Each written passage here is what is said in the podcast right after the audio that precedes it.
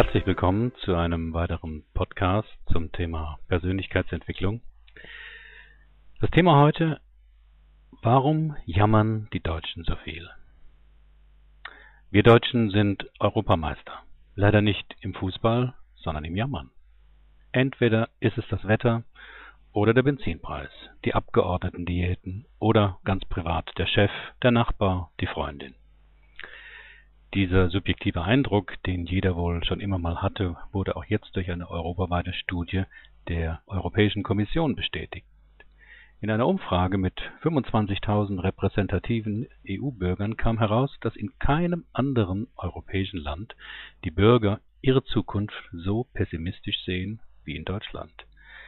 Ganze 69 Prozent der Deutschen sind danach der Annahme, dass sie in 20 Jahren schlechter gestellt sein werden als heute durchschnittlich in ganz Europa, nur 49 Prozent sind derselben Meinung. Lediglich eine Minderheit von 20 Prozent der Bundesbürger glauben an das Gegenteil. Am optimistischsten sind in der EU die Esten und die Iren. In beiden Ländern sehen mehr als zwei Drittel der Befragten die Zukunft rosig. In Estland sind es sogar 78 Prozent. Auch früher schon konnte man dieses Phänomen beobachten. So warf Altkanzler Helmut Schmidt im Jahre 2003 den Deutschen vor, verwöhnt zu sein und zu viel zu jammern. Die Deutschen seien nach dem erstaunlichen Wiederaufbau nach dem Krieg und dem Ausbau des Wohlfahrtsstaates verwöhnt worden und hätten bis nach der Vereinigung geglaubt, das ginge immer so weiter. Der Begriff der German Angst ist im angelsächsischen Raum sehr bekannt. Wer öfter im Ausland unterwegs ist, stellt fest, dass, dort die meisten Menschen die enormen Leistungen von uns Deutschen nach Weltkrieg und Wiedervereinigung voll anerkennen, sich aber andererseits mit viel größeren Problemen herumplagen müssen und meist nur ein Kopfschütteln übrig haben für das in Deutschland auch von ihnen wahrgenommene Jammern und Meckern. Auch der Zuzug von vielen Einwanderungswilligen aus allen Richtungen zeigt doch wohl, dass es sich hier ganz gut leben ließe. Weltweit verglichen haben wir die kürzesten Arbeits- und die längsten Urlaubszeiten, leben in gemäßigten Wetterlagen und haben wenig mit Unwetterkatastrophen zu tun. Das Geldvermögen steigt stetig und trotzdem finden wir immer etwas zu meckern. Warum ist das so? Beim Nachdenken über dieses Phänomen kam ich auf folgende Gründe. Erstens, wer jammert, braucht nicht zu handeln. Angenommen, Sie liegen im Bett, wollen schlafen und der Nachbar feiert eine laute Party, was tun? Eine hilfreiche Weisheit dazu lautet Love it, change it or leave it. Was bedeutet das, wenn Sie die Musik des Nachbarn am Einschlafen hindert? Love it, Sie öffnen sich der neuen Erfahrung und erfreuen sich an der überraschenden Musikdarbietung zu so später Stunde. Change it. Sie ändern es, indem Sie zum Nachbar rübergehen, die Polizei rufen, etc.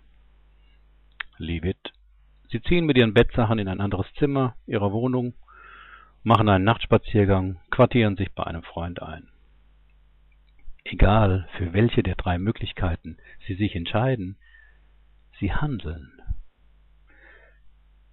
Jammern erspart ihnen das Handeln.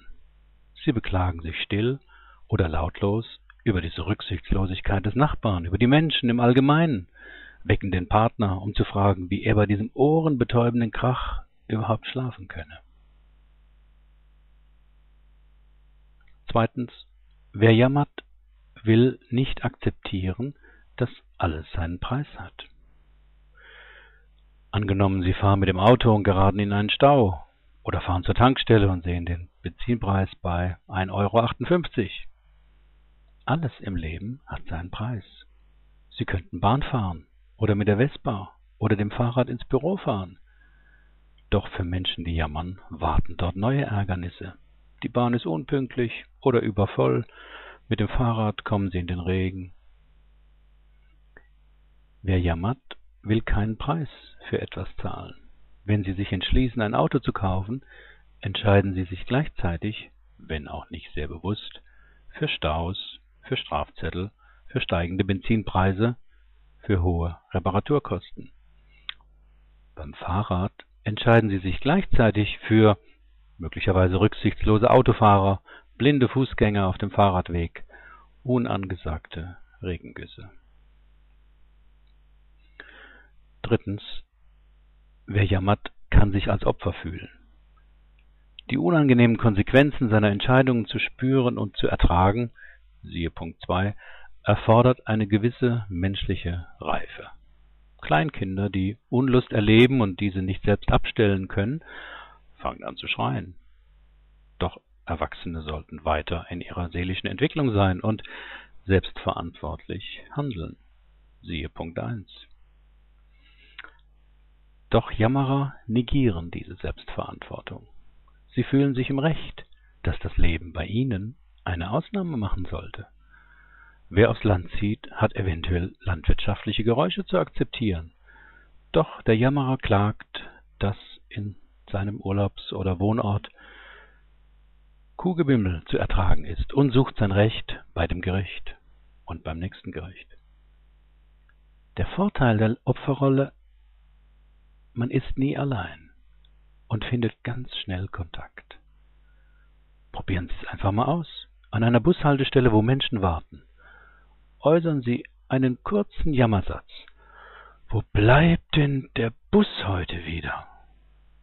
Sofort bekommen Sie am frühen Morgen Kontakt zu wildfremden Menschen, die Ihnen bestätigen werden, der kommt nie pünktlich. Oder vor vier Wochen habe ich mal eine Dreiviertelstunde gewartet.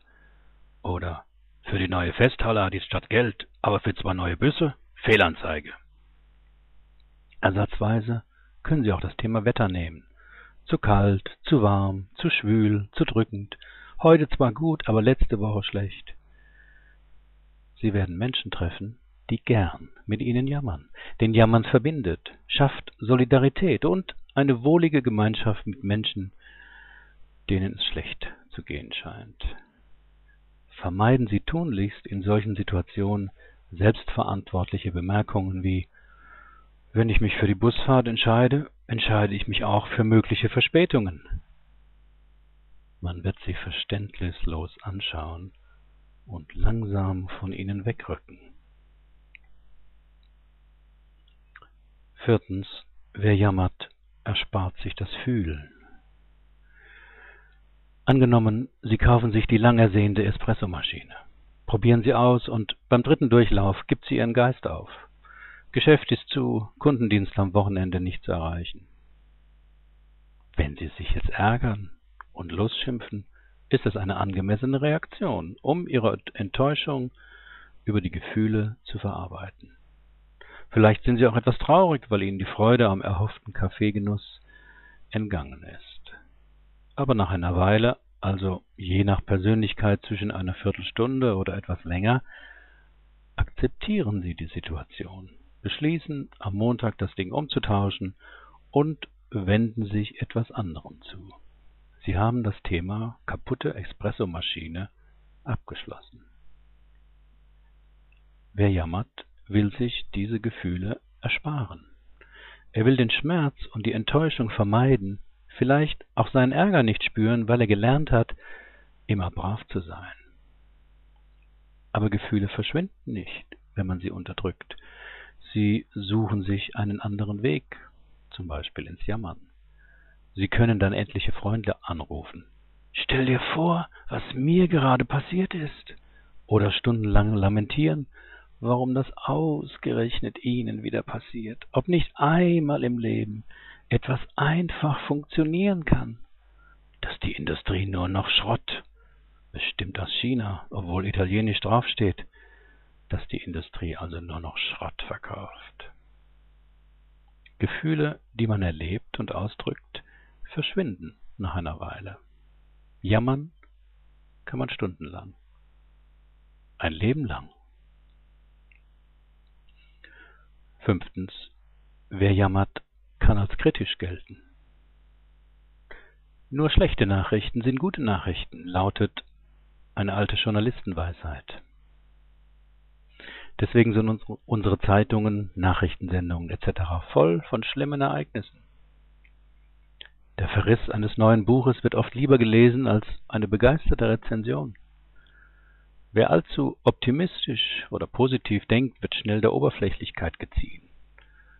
Deswegen blicken wir Deutsche ja auch zuweilen etwas mitleidig auf die Amerikaner mit ihrem naiven Optimismus. Amerika, wo ein Muskelplotz Gouverneur werden kann und die Wahlveranstaltungen als rauschende Events gefeiert werden. Würde man die 69 Prozent der pessimistischen Deutschen konfrontieren mit der kontrastierenden Einschätzung aller übrigen Europäer, würden diese Deutschen wohl nicht einräumen, sie da vielleicht etwas zu schwarz sehen.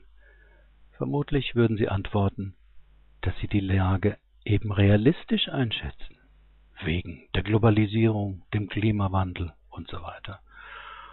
Und die anderen Europäer einfach zu leichtgläubig und naiv wären. Sechstens. Wer lange jammert, hat etwas Leidvolles nicht verarbeitet. Nun gibt es natürlich überall auf der Welt Leute, die gern jammern. Spannend bleibt die Frage, warum wir Deutschen es im internationalen, im internationalen Vergleich so häufig tun. In ihrem Buch Die deutsche Krankheit, German Angst, findet die Kölner Journalistin Sabine Bode noch einen anderen Grund. Sie argumentiert, dass diese Angst von den unverarbeiteten Kriegserlebnissen der Deutschen herrühre.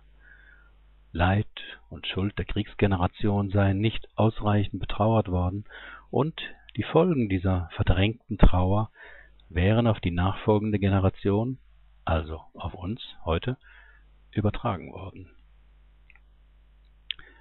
Die unbewussten Existenzängste der Deutschen in Ost und West wurden lange durch eine kostspielige Staatsfürsorge kompensiert, in der Bundesrepublik ebenso wie in der DDR. Auch der Psychoanalytiker Horst Eberhard Richter ist der Ansicht, dass der Naziterror schuld an der Panik und Mutlosigkeit sei und unser Land Opfer seiner nie betrauerten Geschichte. Nun sind solche kollektiven Erklärungsansätze natürlich nicht gut beweisbar. Aber ich persönlich neige auch zu dieser Ansicht.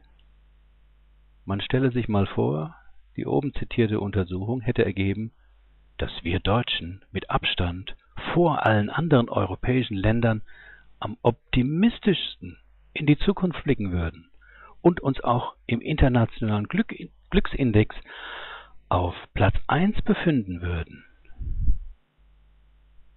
Könnten wir das wirklich genießen? Würden wir uns darüber freuen?